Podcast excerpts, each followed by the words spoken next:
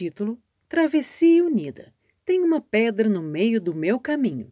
Local: São Gonçalo do Rio Preto, Minas Gerais, Parque Estadual do Rio Preto, IEF.